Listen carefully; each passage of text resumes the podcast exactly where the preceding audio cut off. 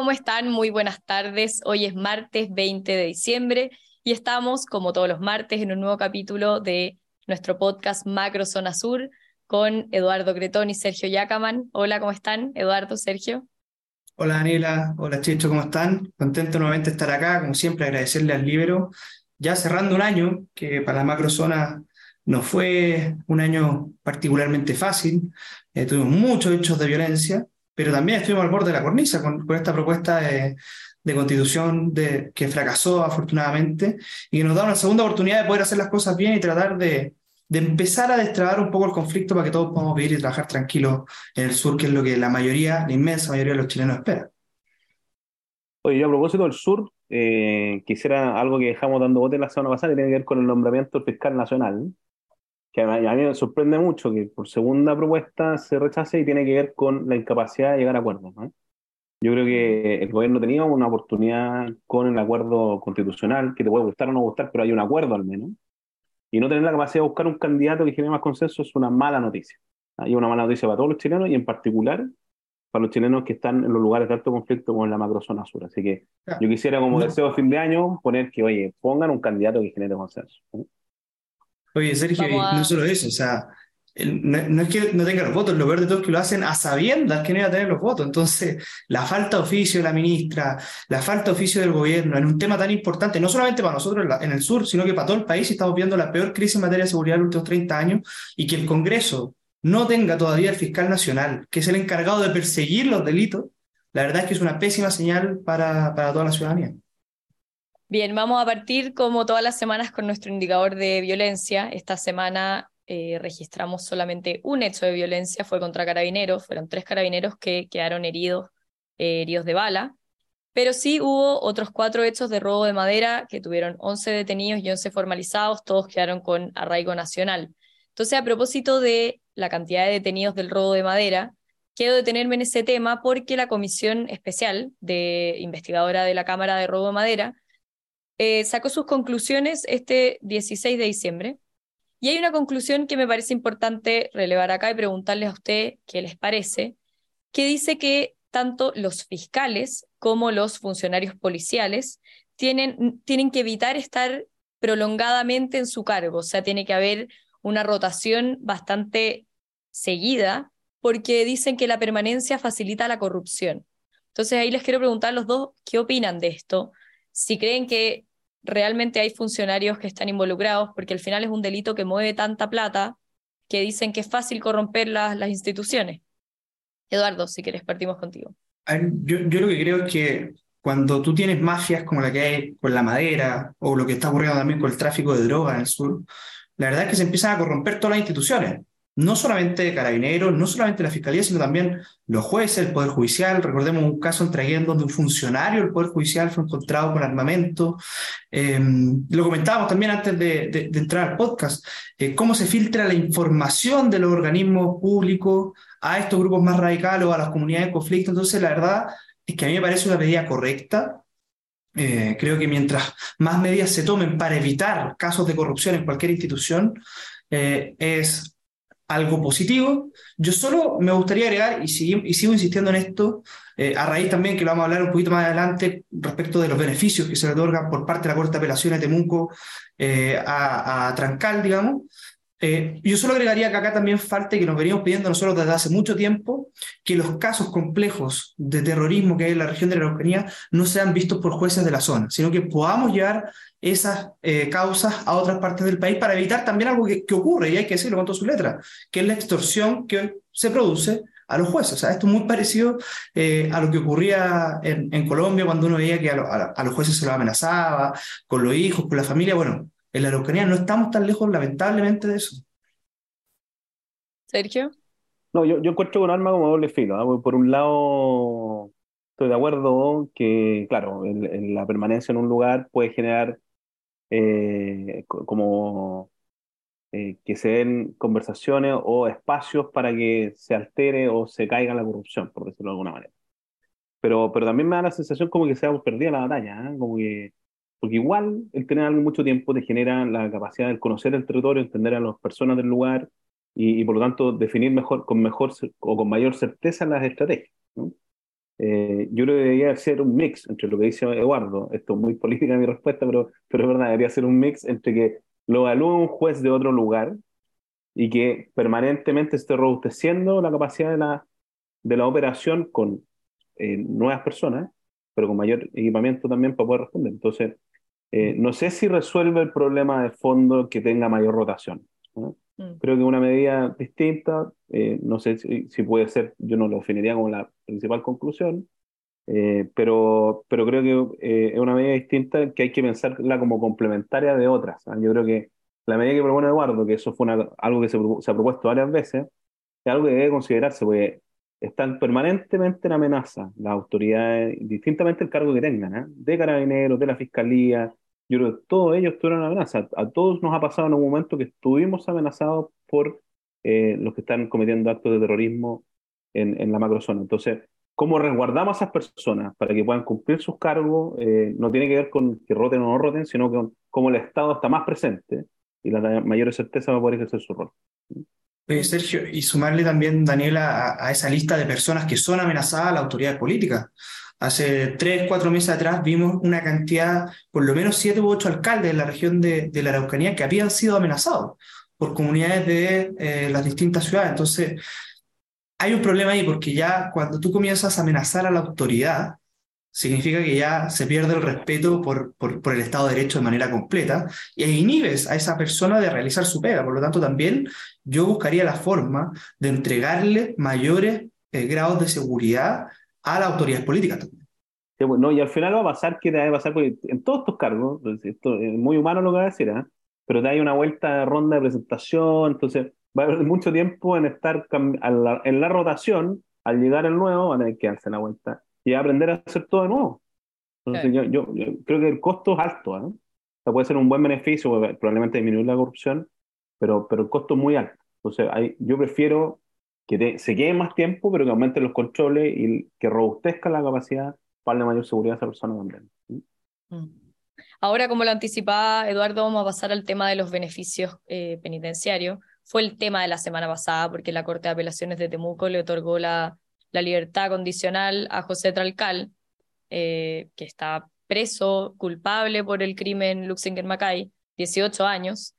Y él es una persona que ya lo trasladaron a un centro de educación y trabajo, que, es, un beneficio, ha estado en huelga de hambre, le dieron libertad dominical hace unos meses y ahora libertad condicional. Entonces, primero preguntarle general, en general qué opinan de esta medida y si creen que puede tener algo que ver con este tema que estábamos hablando de la corrupción, o de verdad era un beneficio que, se, se le debía otorgar a él. O sea, yo entiendo esos beneficios los resuelve una comisión. La pregunta es quiénes son parte de la comisión y quiénes están parte de esa comisión, eh, si están o no contra el terrorismo. Yo esa es la pregunta que hay que hacerse, porque en el fondo, que den un beneficio a alguien que cometió un acto como ese, yo creo que es sumamente injusto con todos los demás que han cometido otro tipo de delitos o, otras acciones terroristas, porque esto es de lo más terrible que se puede hacer a una familia, a una persona, eh, asesinatos de esa manera. Entonces, yo creo que hay un cuestionamiento a quienes son parte de la comisión eh, y desde el rol que tiene la comisión también. Yo entiendo, por supuesto, que, sorry Eduardo, me, me embalé, eh, yo entiendo, por supuesto, que hay criterios objetivos. ¿ah? Eh, la comisión no puede decidir arbitrariamente y tienen que haber revisado cada uno de sus criterios, pero también hay un momento político con una decisión de este tipo. Yo no conozco la comisión en este minuto, pero eh, eh, o sea, primero, el delito en sí mismo o la situación que se está evaluando o la persona que cometió esa situación es algo terrible lo que hizo. Entonces yo ni siquiera lo habría pasado esta cuestión, pero por muy buen comportamiento que tenga o por muy cumplimiento que tenga de todas las medidas o todos los ítems, eh, yo igual evaluaría el momento que está entregando y no, no, no, jamás habría pensado en darle una, un, un, un beneficio carcelario a alguien así. Yo lo primero es solidarizar con la familia Luxinger Macay. Yo he tenido la oportunidad de estar en, el campo todavía. La última vez que fui tenían custodia policial, han habido otro, otro par de amenazas. Por solidarizar por todo lo que tuvieron que pelear para tener justicia. este fue el crimen, probablemente uno de los más macabros que hemos visto eh, en lo que va del conflicto. Se peleó mucho por justicia y lo que hemos visto en el último tiempo es que siempre, o a Celestino Córdoba, ahora los hermanos Trancal, se le otorga algún tipo de beneficio. Entonces, al final, yo creo que lo, lo único que espera una víctima eh, del terrorismo es que se haga justicia, pero que se cumplan las, las condenas, porque de lo contrario, eh, estos beneficios son una verdadera patada en la guata para las víctimas y ponen nuevamente al delincuente como primera prioridad por sobre la víctima. Y eso es algo que, que nosotros venimos viendo eh, reiteradamente en la región de la Araucanía. Eh, Arturo Philip, de hecho, tuiteaba recién, eh, a raíz de la compra de Conadi a comunidades que tienen los campos usurpados. Y, y, de contraparte, ¿qué tenemos? Agricultores que llevan pagando las contribuciones hace más de 10 años por los campos que están tomados. Entonces, lo que uno espera es un Estado que esté del lado de las víctimas y no, no de los delincuentes. Y lo que decía Sergio con respecto a quienes toman estas decisiones eh, es fundamental porque tenemos un gobierno que dice que tiene dos coaliciones un solo gobierno. Pero parece que hay una coalición que está mucho más determinada a perseguir eh, la delincuencia y el terrorismo que la otra.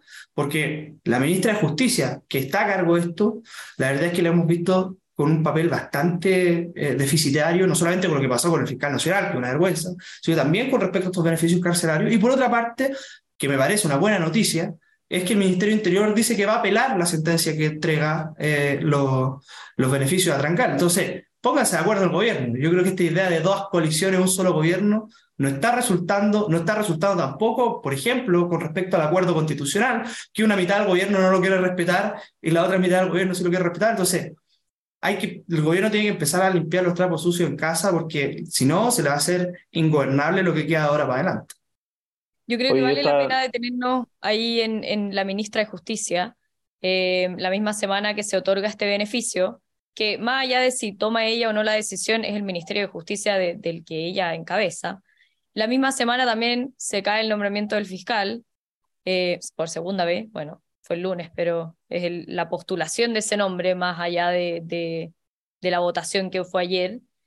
Eh, incluso RN ha dicho varias veces que la quería acusar constitucionalmente, lo conversamos acá, de que Contraloría tomó un dictamen y lo, lo criticando los beneficios otorgados y esto no se hace de manera retroactiva. Entonces, ven cabida en esta acusación constitucional, eh, creen que la ministra también tendría que haber tenido más intención en, en, que esta medida tomada por la Corte de Apelaciones no siguiera adelante, porque vemos que Interior es el que apela finalmente. A ver, yo creo que uno puede cometer errores en el trabajo. El, el, el, el primer nombramiento, recordemos que se cae no por votos de la, de la oposición, se cae por votos del oficialismo. Pero cuando ya te pasa una segunda vez, quiere decir que hay una falta de oficio político en esto, eh, pero brutal. O sea, tú no puedes nominar a una persona sin saber que va a tener los votos, menos en la situación en la actual que está el país. Entonces, yo más allá de la acusación constitucional, que a mí no, nu, nunca me ha gustado esto, que fue una malla en Frente Amplio, recuerdo que en Frente Amplio un ministro decía una cosa y lo acusaban constitucionalmente constantemente. Eh, yo creo que acá lo que tiene que haber es una reacción por parte del presidente, decir, ¿saben qué? No puedo tener de ministra de justicia una persona que no me asegura siquiera que se nomine al fiscal nacional. La ministra tiene que renunciar. No, yo, yo, quisiera agregar a eso que eh, cuando en toda la encuesta sale que el primer tema más delicado, más importante para las personas es la seguridad. ¿Y quiénes están a cargo de la seguridad en el país? ¿Mm? Eh, la, el, ministro, el Ministerio del Interior, ¿cierto? Y los tribunales de justicia que en el Estado o en el gobierno conversan con la ministro, el ministro, Ministerio de Justicia. Entonces, la señal implícita, que no, no está declarada, pero implícita que se da no tener un fiscal nacional de desorden, es como que el tema no te interesara. ¿eh? Entonces, yo, yo creo que es urgente que se llegue a un acuerdo para el nombramiento de un nuevo fiscal nacional. Y en eso, yo no quisiera pronunciarme sobre si corresponde o no corresponde a una cuestión. Yo sí quisiera relevar de que eh, la señal que está dando es muy mala, ¿eh? porque en el fondo es un desorden, parece que no te importaran los temas de seguridad. No, y fíjate que yo no recuerdo ministros de justicia que hayan tenido bochornos como este. El Ministerio de Justicia es un ministerio, por ejemplo, de carácter muy técnico, no es un ministro que salga todos los días en la prensa, es un ministro que pasaba piola, por así decirlo. Y ahora, con este bochorno que nunca había pasado en la historia de nuestro país, o sea, uno puede criticar el sistema de nombramiento fiscal, lo que queramos, pero la verdad es que nunca habíamos tenido un bochorno en el Ministerio de Justicia como que, como que estamos viviendo ahora a raíz de que se caiga por segunda vez el nombramiento del fiscal nacional. ¿Qué tan importante es el fiscal nacional para, para la macrozona sur, para el conflicto que estamos viendo? y que todos los días el principal hecho es la violencia, más allá del conflicto de las tierras, de... O sea, la Fiscalía tiene un rol clave en el combate contra el terrorismo y que su no tenga una cabeza que tenga alineamientos claros es muy malo, ¿ah? porque en el fondo cuando no hay una, directriz, cualquiera hace lo que quiere. Y lo que justamente necesitamos hoy día en Chile para combatir el terrorismo es tener eh, lineamientos claros, coordinación y trabajo conjunto. Y yo creo que esto se debilita mucho en no tener un liderazgo. Entonces, yo creo muy relevante. Para responder la pregunta así en simple, muy relevante y urgente. Es, fundamental, eh, es fundamental tener un, fiscal nacional que se comprometa a tener mejores resultados también en la región de la Araucanía. Previo a la, ley de roba madera o previo eh, a, que se coordinaran de mejor forma las policías, eh, los estándares de, de, personas condenadas por los hechos de la Araucanía eran muy bajos. Entonces, yo esperaría un fiscal nacional que buscara elevar la cantidad de condenas en la región de la Araucanía, porque sabemos que cuando uno logra condena, se empiezan a inhibir los delincuentes de seguir en ese, tipo. De hecho, con, lo exitosa que ha sido la ley de, de robo madera, probablemente lo que va a haber ahora es una baja de esos hechos delictuales, cosa que le preocupa a otro rubro, que es el mundo de los agricultores. El otro día nosotros estuvimos con el gremio de agricultores de, de Mayeco y están muy preocupados. Primero porque eh, la cosecha al parecer va a ser buena porque fue un buen año, digamos. Segundo porque los precios están buenos pero lo, más que, lo que más les preocupa es que si es que disminuyen los delitos de robo de madera, bueno, ¿a quién probablemente van a buscar extorsionar estos grupos? Probablemente van a aumentar las extorsiones contra, contra los agricultores.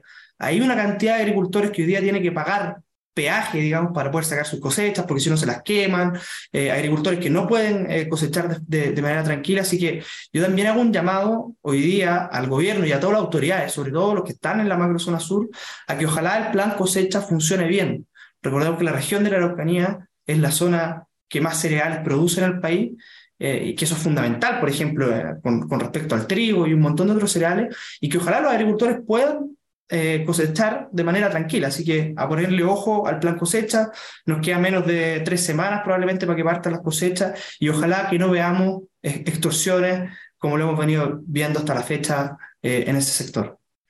Oye, solo volviendo al punto de la pregunta, Daniela, eh, yo creo muy relevante que los parlamentarios de las regiones de Araucanía y del Biobío, particularmente de la provincia de Arauco, le exijan al nuevo candidato, al fiscal nacional, que en su plan, porque el candidato presenta una propuesta, ¿ah? que tiene que presentarla al Senado, ¿ah? que considere como relevante y presente una estrategia de la Fiscalía Nacional en la macrozona sur.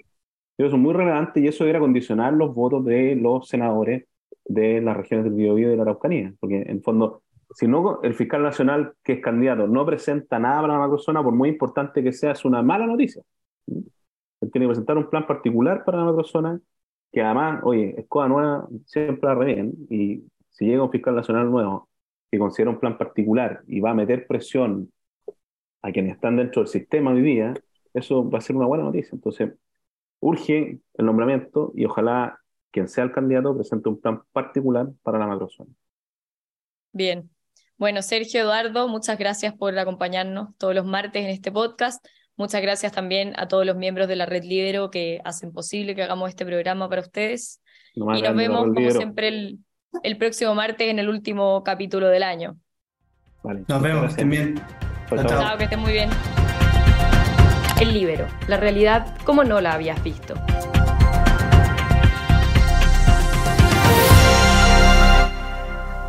Haz que estos contenidos lleguen más lejos haciéndote miembro de la red Libero.